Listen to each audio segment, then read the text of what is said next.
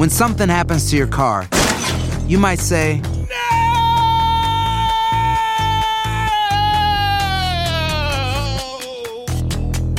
My car. but what you really need to say is something that can actually help. Like a good neighbor, State Farm is there. And just like that, State Farm is there to help you file your claim right on the State Farm mobile app. So just remember, like a good neighbor, State Farm is there. State Farm, Bloomington, Illinois. Bienvenidos al podcast de Buenos Días América, la revista radial más completa para los hispanos. Política, salud, economía, tendencia y deporte son algunos de nuestros temas. Bienvenidos. Hoy en Buenos Días América conversamos con Carlos Guamán, experto financiero. El 15 de julio familias empezaron a recibir el dinero del crédito tributario por hijos. Esta ayuda impacta a millones de padres alrededor del país. ¿Cuál es este adelanto de dinero que le está dando el IRS? Y si usted no lo ha recibido, usted tiene que escuchar esta conversación con el experto. Raúl Painberg con sus comentarios hablando del terrible accidente que se vivió este miércoles en Texas, donde murieron 10 inmigrantes. Erika Monroy, psicóloga, la importancia de la inteligencia emocional para tu bienestar. Luis Quiñones, poniéndonos al día de lo que ha ocurrido en Tokio 2020 en esta jornada de jueves. Tus mañanas están llenas de energía de la mano de Andreina Gandica y Juan Carlos Aguiar. Aquí, en Buenos Días América, hacemos un recorrido por esos temas que son importantes para ti. Noticias, inmigración, salud, el acontecer diario, las tendencias y por supuesto los deportes. Buenos días América, este programa es tuyo.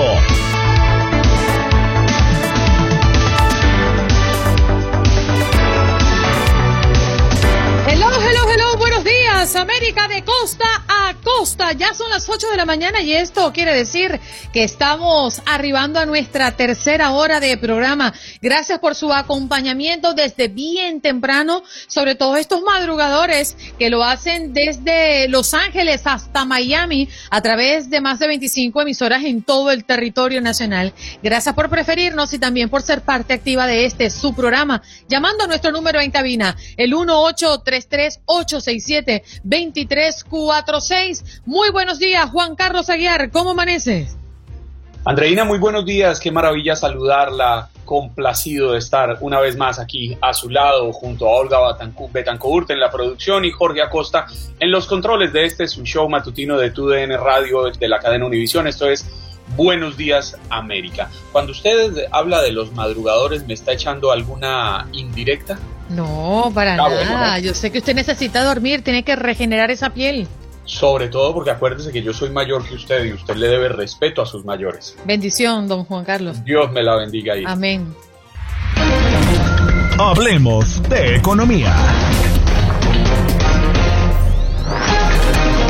Vamos a hablar de inmediato de un tema que nos ocupa a todos, sí señor, y es que desde el 15 de julio familias comenzaron a recibir el dinero del crédito tributario por hijos. Esta ayuda impacta a millones de padres alrededor del país. Sin embargo, algunas personas temen que el próximo año tengan que devolver dinero si sobrepasan los ingresos anuales que establece el IRS o peor aún, que puedan perder beneficios por la llegada de esta ayuda. Vamos a aclarar varios temas alrededor de este dinero que nos está llegando como crédito eh, tributario por hijos. Carlos Guamán, experto financiero, está con nosotros. ¿Cómo estás, Carlos? Gracias por participar en el show.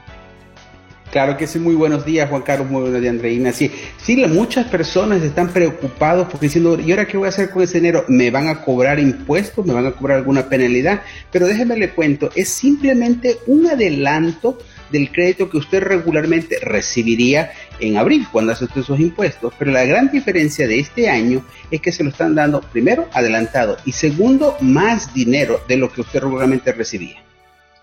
Pero, Carlos, no entiendo bien. Cuando habla del adelanto es la devolución de taxes que muchas personas reciben en este país, independiente de que sea una corta o una, una pequeña o una gran cantidad. Correcto, claro que sí. Mire, lo que regularmente, eh, antes que vamos, eh, esto tiene una historia, ¿no? El, regularmente el presidente Trump dijo, bueno, vamos a hacerle un cambio y le subió a dos mil dólares. Antes era mil. Y ahora el presidente Biden dice, bueno, no, lo vamos a subir. Si son eh, niños menores de 6 años, te vamos a dar 3.600, pero si son mayores de 6 y menos de 17, te vamos a dar 3.000. Entonces, ese aumento te lo están dando ahora sí en los primeros seis meses de que para que tengas tú ya ese dinerito y ya cuando hagas los impuestos te darían la diferencia. Ahora, aquí el gran problema es que muchos están acostumbrados a recibir esa plata cuando preparan los impuestos y ahora quizás ya no la van a ver. Es que eso, eso es lo que le iba a decir. Esto puede ser una voz de alerta para aquellas personas que tienen ese dinero comprometido para una mejora en la casa, para quizás mejorar el vehículo que ya esté dañado, para algún plan de salud que quieran tomar, que tengan perfectamente claro que si están recibiendo este dinero es porque ya va a ser menos la cantidad. Eh, exacto, porque muchos como que tienen su guardadito cuando ya llega la temporada de impuestos y con eso hacen varias decisiones financieras en ese momento, pero ahora quizás no. Ahora, aquí viene un gran detalle que también muchas personas pueden salir perjudicadas, es que si sus ingresos suben más de lo que el estándar que está dando el gobierno, entonces a lo mejor ya no te toca ese crédito y ahí es donde viene la confusión que tendrías que pagarlo de regreso. A ver, hay muchas personas que también están confundidas con dos ayudas que creo se mezclaron en el mes de julio. Una es la que usted nos comenta, ¿no? Que es ese, ese beneficio por hijos que se vio adelantado en este mes de julio, pero que tiene que ver con la próxima declaración. Y el otro es la ayuda que se le está dando a los hijos eh, de 250, 300 dólares que comenzaron a depositarse también el pasado mes de julio y que será así hasta final de año. Son dos cosas diferentes, Carlos. Bueno, en realidad es el mismo, es este adelanto o esta ayuda de, o sea, de 250, 300 dólares es el que le llaman en inglés Child Tax Credit. El, otro crédito que llegó también en julio fue, eso sí fue pura coincidencia, porque como cambió la ley drásticamente del desempleo que dieron los primeros 10.200 no eran taxables, pero como el IRS no le habían dicho, él cobraron los impuestos, entonces regresaron ese dinero porque te habían cobrado impuestos de más. Entonces, en julio para un promedio de 4 millones de personas recibieron dos cheques. Uno, su reembolso correcto del 2020 y el adelanto del Child Tax de los 250. Entonces, quiere decir que estos depósitos de 250 y 300 dólares, dependiendo de la edad del niño que están eh, siendo depositados a partir del pasado mes de julio, tiene que no es una ayuda, es un adelanto de los beneficios, ¿cierto? Exacto. Exactamente, es un adelanto. Entonces, ahora lo que se le recomienda mucho a las familias y también a todas las personas que preparan impuestos aquí en Estados Unidos es que tienen que llevar un control exacto de dónde vino la plata. Porque ahora, si usted se pone a pensar, vienen ayudas de los estímulos, llegan ayudas de los cheques, llegan reembolsos de otro dinero y, y entonces comienza a entrar mucha plata y no saben exactamente cuál es taxable y cuál no. Entonces, para que usted no vaya a cometer ningún tipo de error cuando prepara sus impuestos el próximo año, tiene que hacer la tarea hoy. Así que a sacar una libretita y una pluma y apuntarle muy bien. Claro, pero ahí es la pregunta clave que muchos se pueden estar haciendo y es cómo diferenciar qué es qué. Porque cuando a usted le aparece en la cuenta le, generalmente se lo digo porque cuando le hacen a uno la devolución de taxes, ahí aparece IRS. Y uno sabe que viene la devolución de taxes. Pero ¿cómo diferencia cuál es la devolución de taxes? ¿Cuál es una ayuda federal? ¿Cuál es una ayuda estatal? ¿Cuál es el anticipo sobre los recursos de los menores? Que tanta plata que está llegando en Estados Unidos, ¿no? Entonces, por eso es recomendable tener una cuenta con el IRS Tax Off. Usted literalmente es gratis y lo hace en cinco minutos, tiene usted creado, pone su información básica que confirme los impuestos del 2020 y ahí usted puede sacar un récord exactamente, porque eso sí, el tío Sam no se le pasa ninguna. Te va a dar una, lista completa que mira, estos fueron lo que te adelantamos, esto fue lo que tú recibiste de reembolso y así puedes ver exactamente de dónde vino el dinero. Pero eso es lo más práctico. Ahora, lo otro, también tener tus cuentas de banco, bajar los estados de cuenta de banco y ir señalando, ok, y entonces el contador también te puede ir guiando y viendo la cantidad de hijos y todo porque hay que tomar en cuenta también que en este año recibieron el tercer cheque de estímulo y muchas personas recibieron una cantidad considerable y hay veces, ¿y de dónde me llegó esa plata? Pudo haber sido el, tercer cheque de estímulo. Fíjate, Carlos, que mm, la semana pasada, si mal no recuerdo, un oyente llamó preguntando que en qué momento depositaban no le quiero llamar ayuda, le quiero llamar adelanto, ¿no? Eh, esta cantidad de dinero por hijos. Em, y él decía que a él no le había llegado, que si había algún portal donde él podría visitar el estatus de este dinero que todavía no se le había visto reflejado en sus cuentas bancarias, cuentas bancarias que sirven para hacer los depósitos del IRS y a donde le ha llegado las ayudas anteriores. Exacto, sí, hay un, un website junto mismo ahí en el IRS .gov, ahí usted va a ver una sección que dice Child Tax Credit. Ahí está un cuadrito que a la primero que usted lo abre lo va a encontrar. Le va a pedir también que se registre con otro tipo de sistema que se llama ID .me, como es ID.me, y que quieren reverificar toda su información. Este es solo para el Child Tax Credit, y ahí le va a decir exactamente dónde está su este, adelanto y si tiene que usted cambiar la dirección o usted tiene que cambiar la cuenta de banco o a su vez si usted quiere suspender estos cheques de adelanto. Carlos, el tiempo se nos agota muy rápidamente y quisiera eh, hacerle una preguntita. Esos dineros que están llegando desde su experiencia están impactando negativamente la economía. A mí lo que me preocupa es ver la inflación al alza, como no la veíamos hacía mucho tiempo, y yo sí creo que es que la inflación es el impuesto más permanente y más democrático que hay. Exacto, sí. Lamentablemente esto es un arma de doble filo. La ayuda que le dan a las personas van directito a las tiendas, a, todo, a los a los gastos reales de la economía del país. Y entonces usted no ha notado que estamos al más del 5% de la inflación, en ciertas cosas ha subido hasta un 25%, entonces usted tiene que estar muy seguro que ese dinero no venga y se malgaste, que sepa administrarlo, que sepa ver exactamente dónde va a poner ese dólar, porque de otra forma lo que nosotros, ahora sí, toda la economía en general, vamos a estar pagando este gran impuesto que es de la inflación. Carlos, quiero hacerte una pregunta muy abierta, pero considero que es muy importante para nuestra audiencia, pensando justo en este momento cuando se está recibiendo ayudas, donde la gente se está incorporando al trabajo, quizás algunas otras personas evaluando si regresar al trabajo no por toda la situación del COVID. ¿Cuál es tu mejor consejo eh, como financiero y experto en la materia? Teniendo este dinerito extra en el banco, qué deben hacer las personas que como Juan Carlos y como yo vivimos de lo que generamos mensualmente. Claro, sí, mire, lo primero que tiene que hacer usted es hacer un presupuesto completo de todos sus gastos y ver cuál puede eliminar y cuál a lo mejor puede este, quizás mover a otra situación para que no esté pagando tanto, ¿no? Y también buscar otras opciones de ingresos. Y una vez que usted sepa esta situación financiera, donde usted se encuentra, porque lamentablemente hay muchas personas aquí en Estados Unidos, quizás una gran mayoría, que no tienen ni mil dólares ahorrados para una emergencia. Imagínese, peor para una pandemia, ¿no? Entonces hay que crear también, eh, este sería el mejor consejo, tener un fondo de reserva si algún día nos quedamos otra vez sin trabajo o si llega alguna emergencia, usted tiene esa plata lista y disponible pero eso sí, que este dinero quede trabajando también invertido en algo seguro para que no se vaya a perder también, porque muchos quieren invertir a veces hasta en Bitcoin, cosas por el estilo, que simplemente es una especulación y pueden perder toda su plata. Sí, señor. Carlos, ¿dónde podemos encontrarte? Nos pueden encontrar en las redes sociales bajo El Triunfo Corp o si no también en eltriunfo.com y estamos aquí listos para responderle todas sus preguntas. Gracias, un abrazo y en nombre de toda nuestra audiencia, pues agradecido por tus consejos. Muchísimas gracias.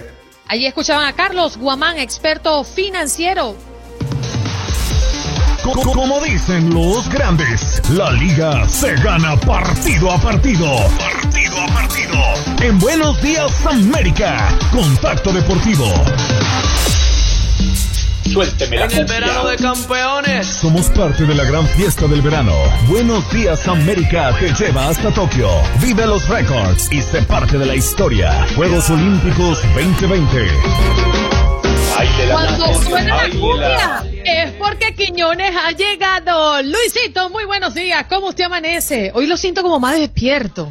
Sí, sí, muy buenos días, Andreina. Buenos días, Juan Carlos. Buenos días para todo el equipo de Buenos Días América. Juan Carlos, para que vea que yo a usted lo estimo, hoy vamos a abrir con una información buena para Colombia y además acabadita de sacar del horno. Acaba de concluir hace solamente unos minutos. Estábamos viendo acá la carrera de los 400 metros planos de estos Juegos Olímpicos Tokio 2020, la gran final. Medalla de plata para Colombia por intermedio de Anthony Zambrano con tiempo de 44.08. El oro fue para el bahamés Steven Gardiner con 43.85 y de Granada Kirani James, el conocido Kirani James con 44.19 medalla de bronce. Así que la delegación de Colombia suma otra presea en Tokio 2020 por intermedio de este muchacho Anthony Zambrano en los 400 metros planos. Tantas noticias, ¿verdad? Y qué buena noticia para nuestra región. Felicidades, don Juan Carlos.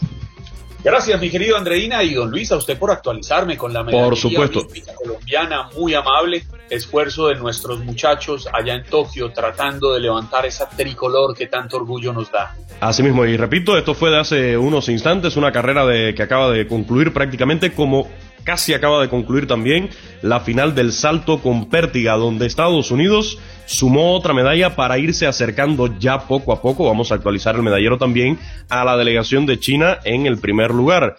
Katy Negot de Estados Unidos con un salto de 4.90 logró llevarse la medalla de oro en el salto con pértiga para mujeres de Tokio 2020. Por Latinoamérica, lamentablemente, la representante de Venezuela y la de Cuba quedaron alejadas del podio. En el caso de la cubana Yarisley Silva, conocida también en el panorama del salto con pértiga para mujeres, no pudo, no pudo estar cerca del, del podio de este salto con pértiga, donde también había una amplia representación de, de latinoamericanos y que lamentablemente igual se fueron sin medallas. Fue en la marcha 20 kilómetros, otra de las pruebas que tuvimos bien tempranito.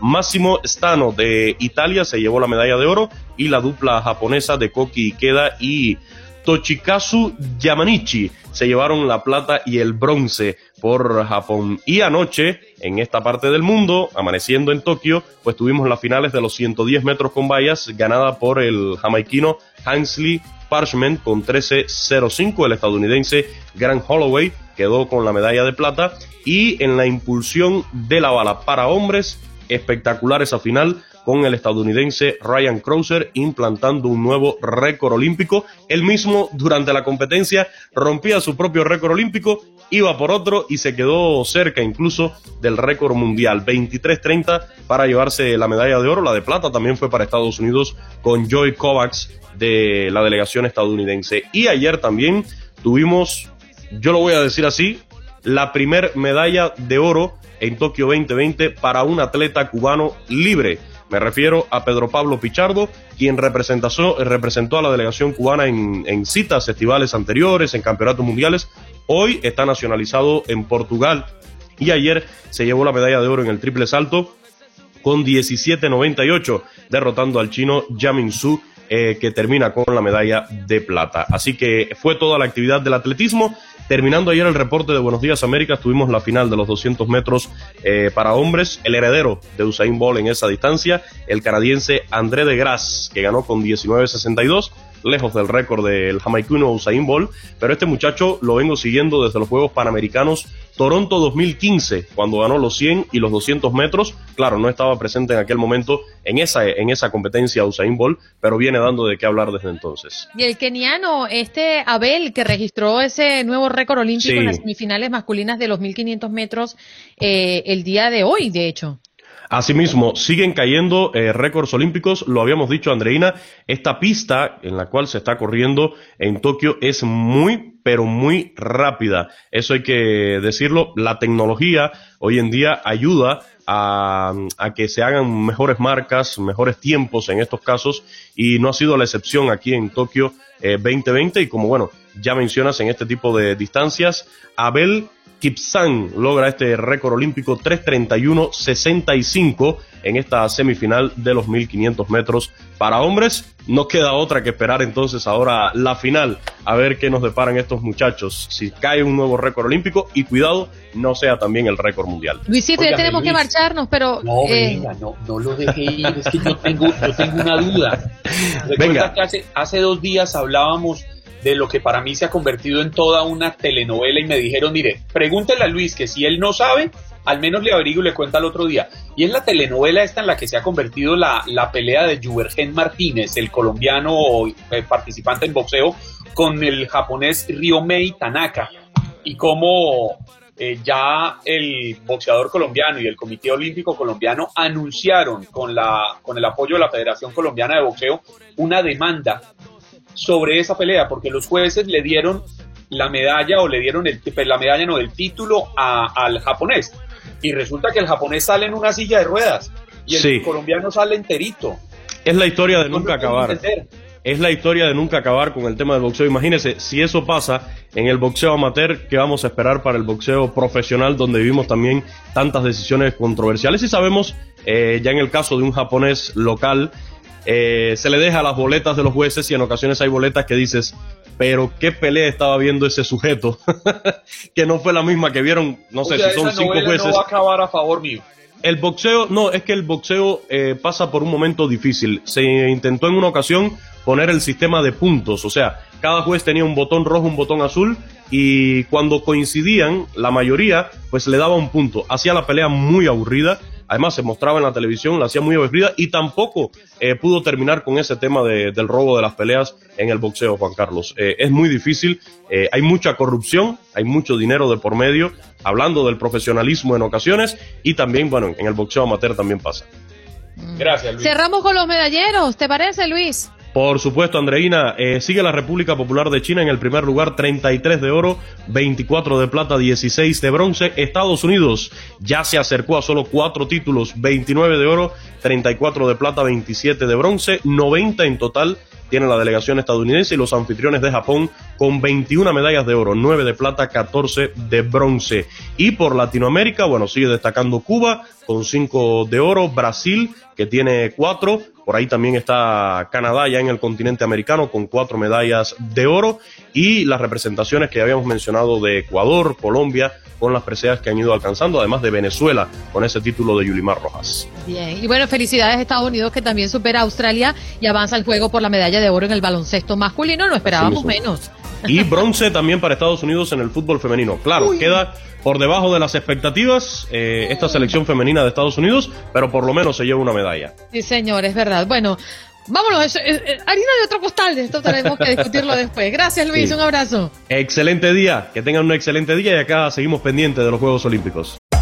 Hacer tequila, don Julio, es como escribir una carta de amor a México. Beber tequila, don Julio, es como declarar ese amor al mundo entero. Don Julio es el tequila de lujo original hecho con la misma pasión que recorre las raíces de nuestro país. Porque si no es por amor, ¿para qué?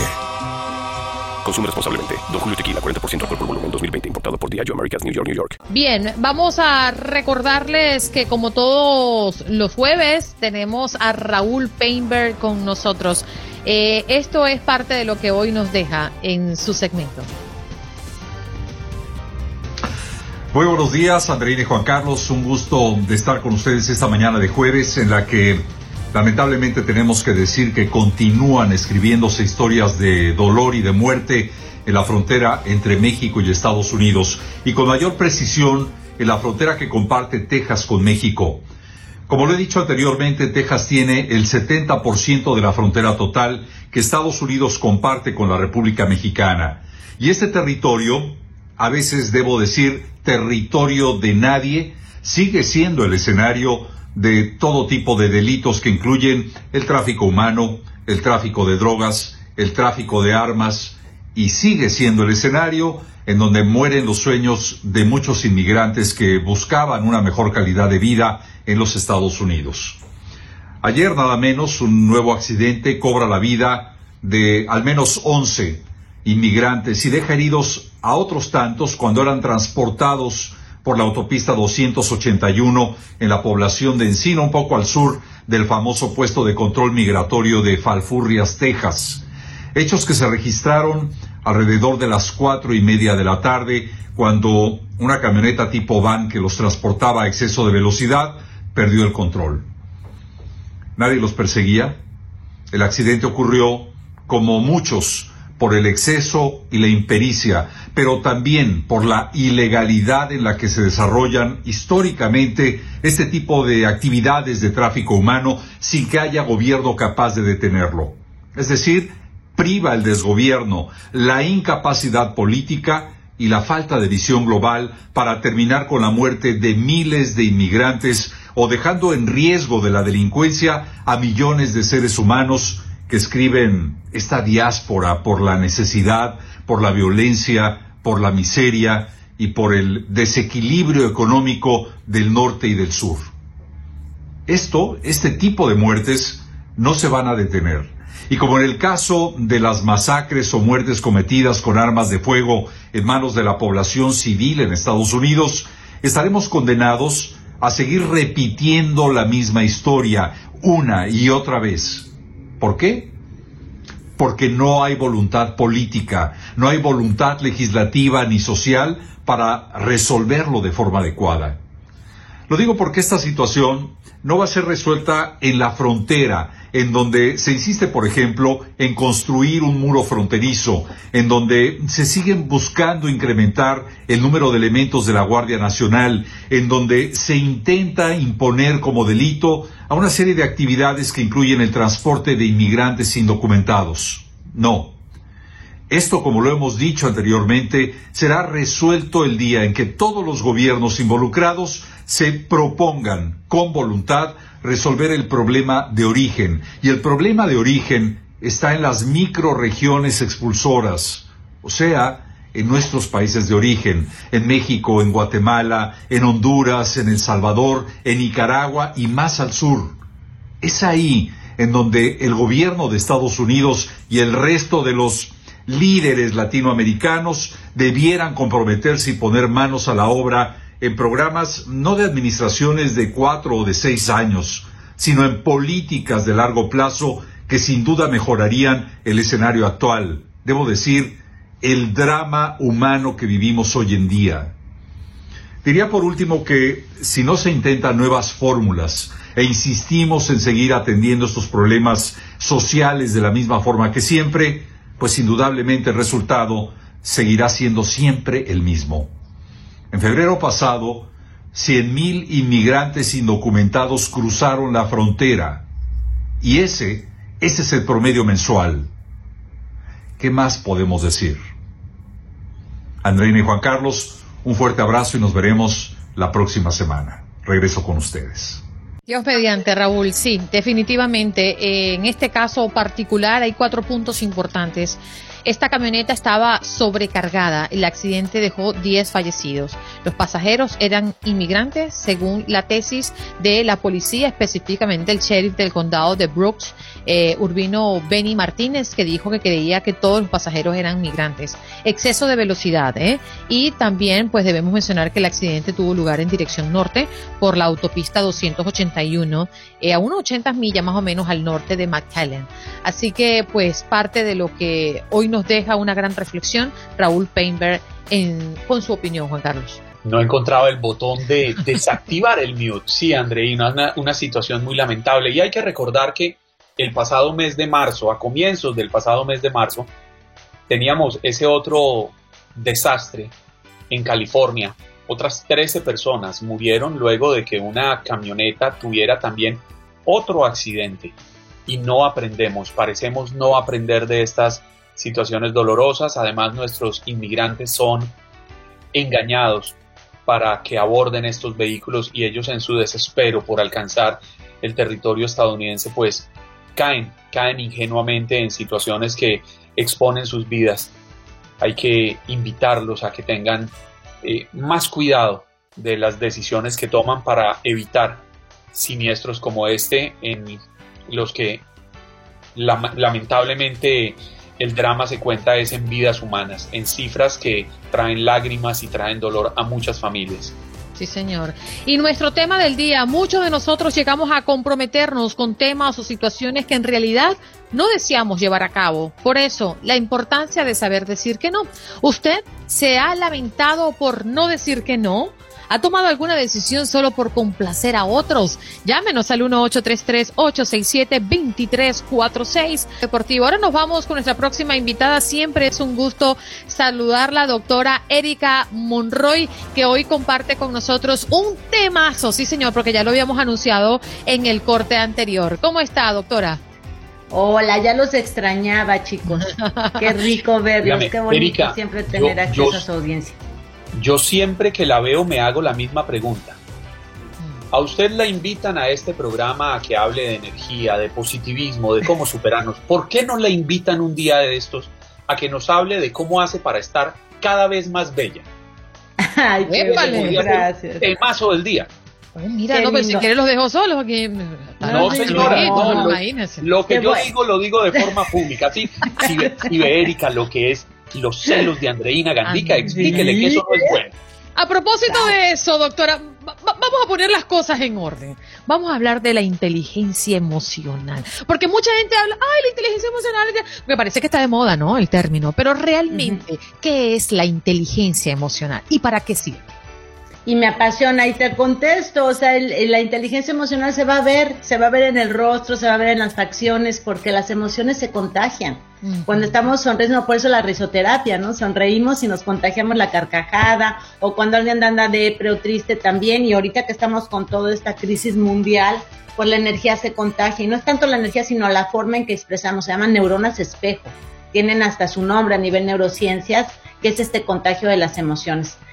¿Qué es la inteligencia emocional? Mira, es, hay dos tipos de inteligencia, bueno, hay muchos, hay multiinteligencias, pero conocidas está la inteligencia cognitiva, la llamada inteligencia intelectual. De mi hijo es muy inteligente en la escuela, le va muy bien en matemáticas. Mm. Eso es más la parte académica, las, lo que le llaman las habilidades fuertes, ¿no? Las duras. Eh, y luego viene una inteligencia que es la emocional, que lamentablemente casi en ninguna escuela se, se enseña, lamentablemente el sistema no lo tiene, y hay que, hay que aprenderla con la experiencia de la vida mucho en casa, la forma en que, en que hacemos empatía con la gente, socializamos. La inteligencia emocional no se nace, se aprende y se trabaja día a día. Se trabaja y hay que ser muy persistente y me encanta sí que esté de moda porque realmente, por ejemplo, ahora con lo de la pandemia me han estado hablando mucho de organizaciones de empresas para trabajar inteligencia emocional dentro de sus empleados, dentro de su equipo de trabajo. Son las llamadas soft skills, ¿no? Las eh, habilidades socioemocionales suaves como es la forma en que me comunico, la forma en que soy líder, la forma en que resuelvo conflictos, la forma en que soy empático, cómo puedo, cómo reflejo esa emoción, negocio también, muchos, cuando les digo a, a mis clientes, a mis pacientes que cuando vas a comprar un carro, que vas por un Mini Cooper y sales con una pick-up. ¿Qué pasó? Ah, pues es que el vendedor es muy inteligente emocional, supo hacer todo, escucharte y venderte la, la idea y eso es inteligencia emocional, es la, negociación. También podemos trabajar ahí toda la parte del manejo de las emociones, del manejo del estrés, de la ansiedad. Son cinco componentes los que tienen la inteligencia emocional. Uno de mis dos libros, el primero, el de El extraño mundo de las emociones, justo hablo de eso, hablo, hablo de, lo pongo jugando, jugando, porque es Matea, una, una niña que es inteligente emocional, es esta, dice un personaje, es una niña y Matea son las cinco emociones básicas, miedo, alegría, tristeza, enojo y amor. Hay otras teorías que hablan, por ejemplo, asco y hablan de otras emociones, pero yo me quedé con las cinco emociones básicas y estas emociones se van trabajando y miren, dice las maletitas, que son los componentes, y ahí estamos hablando de toda la parte de autoestima, la percepción de ti, cómo expresas, la comunicación. Todo esto en conjunto son varios componentes que se van trabajando para poder expresar adecuadamente tus emociones con los demás. Óigame, Erika, yo a veces me quedo pensando si los programas académicos de nuestras escuelas en todo el continente americano, no sé cómo funciona en otros rincones del planeta, están equivocados. Porque es que siento que nos enseñan un poco de cosas que en la vida práctica no sirven para nada. Pero esto de lo que usted está hablando, a mí nunca me lo enseñaron. Y no sería importante enseñarle a nuestros niños a construir esa inteligencia emocional, a potenciarla para que sean mejores seres humanos, para que sean mejores trabajadores, para que sean mejores padres, hijos, etcétera, etcétera, etcétera. Bueno, ¿con quién estás hablando? Con la luchadora, la inteligencia emocional. Mira, Te puedo decir, acabo de terminar hace una semana el curso de verano para adolescentes que, que doy cada desde hace ocho años, excepto el año pasado por lo del COVID. Y el primera semana justo fue el desarrollo de la inteligencia emocional y el poder del mindfulness, que es la parte de meditación, técnicas de respiración. Y eso, pues son chicos, son jóvenes que son difíciles de que vayan porque quieren, los llevan los papás y ya después les explico de qué se trata y ya solitos dicen sí me quiero quedar, ¿no? Eh, algo que no conozco. Y te puedo decir que una forma en que les explico la importancia de desarrollar tu inteligencia emocional, el reconocer tus emociones, porque es desde cómo mi cuerpo me dice, ¿no? Las sensaciones que vivo, eh, la diferencia entre sentimiento y emoción. Y bueno, me podría aquí hacer una cátedra de todo esto, pero te puedo decir que les doy un gráfico, y eso fue antes de la pandemia, en donde viene el nivel de suicidio cuántos intentos de suicidio y suicidios hay, estos eh, tiradores en las escuelas que hubo, los shooters, el shootings que le dicen en las escuelas, y todo el nivel de depresión y ansiedad que vivimos actualmente, es inteligencia emocional. O sea, estamos trabajando a nivel de salud mental preventiva. Es más que importante, o sea, les llevo al extremo en donde literal te puede estar salvando la vida si aprendes a expresar tus emociones y reconocerlas, pedir ayuda, aprender a comunicarlo es algo muy importante y no lo decimos mucho a nivel de salud mental, como que no se habla mucho de esto, pero estamos en una gran crisis en lo que se llama eh, toda la parte de depresión, ansiedad y lo he dicho en varias ocasiones, es un negocio, o sea, los laboratorios van a venderte un antidepresivo o antiansiolítico, y también van a la educación es otro negocio, ¿no? Te llenan de información pero no de emoción. Pero para ser más pragmáticos, eh, en medio de este tema de, de la inteligencia emocional, ¿cuáles son esos errores que cometemos habitualmente? Desde entrada hay muchos estereotipos, ¿no? Las creencias, no llores, mijo. No, los hombres no lloran, sean machito.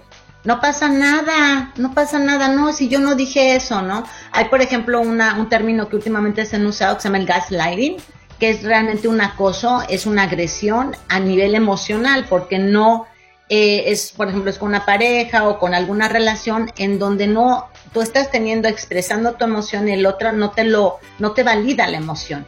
Entonces, toda esta parte como padres, cuando no validamos la emoción que tienen nuestros hijos y es más, la minimizamos o la negamos, desde ahí empezamos problemas de, de identificación de la expresión. O sea, si se dan cuenta, los, estos francotiradores son hombres, no son mujeres. El hombre, el género, tiene un gran problema en la expresión de emociones porque socialmente no se los permitimos. Un hombre que llora, que, que expresa su tristeza, es un hombre que es débil cuando es muy importante la tristeza. La tristeza te va a ayudar para identificar la emoción y poder prever siguientes situaciones para no volver a vivir eso y también para pedir ayuda. Entonces, si ellos no lo identifican, ¿cómo van a pedir ayuda? En cambio, las mujeres nos lloramos, amiga, ven, te paso el Kleenex y nos abrazamos. Entonces, ese tipo de, situaciones yo invito a los radioescuchas que de verdad utilicen, eh, vean, por ejemplo, tengo el canal de YouTube Erika Monroy, ahí tengo muchísimas cápsulas sobre inteligencia emocional. Vayan, busquen información porque va a haber un, desde la crianza, cómo criamos a nuestro hijo desde bebés. Déjalo llorar, no lo abraces. No, necesita esta contención emocional esta seguridad básica que te va a ayudar para poder desarrollar tu autoestima en un futuro, tu autoconcepto, sentirte seguro ante la sociedad. Erika, tenemos que hacer una pausa, pero te puedes quedar con nosotros unos minutos más para compartir con nuestra audiencia en el Facebook Live. Ella es Erika Monroy, así la pueden conseguir en cualquier parte, así que se las recomendamos. Está con su canal de YouTube, qué alegría. No lo he visto, pero ya voy para allá. Gracias por acompañarnos en nuestro podcast. Buenos días América. Y recuerda que también puedes seguirnos en nuestras redes sociales. Buenos días AM en Facebook y en Instagram. Arroba Buenos días América. AM. Nos escuchamos en la próxima. Si no sabes que el Spicy McCrispy tiene Spicy Pepper Sauce en el pan de arriba y en el pan de abajo, ¿qué sabes tú de la vida? Pa.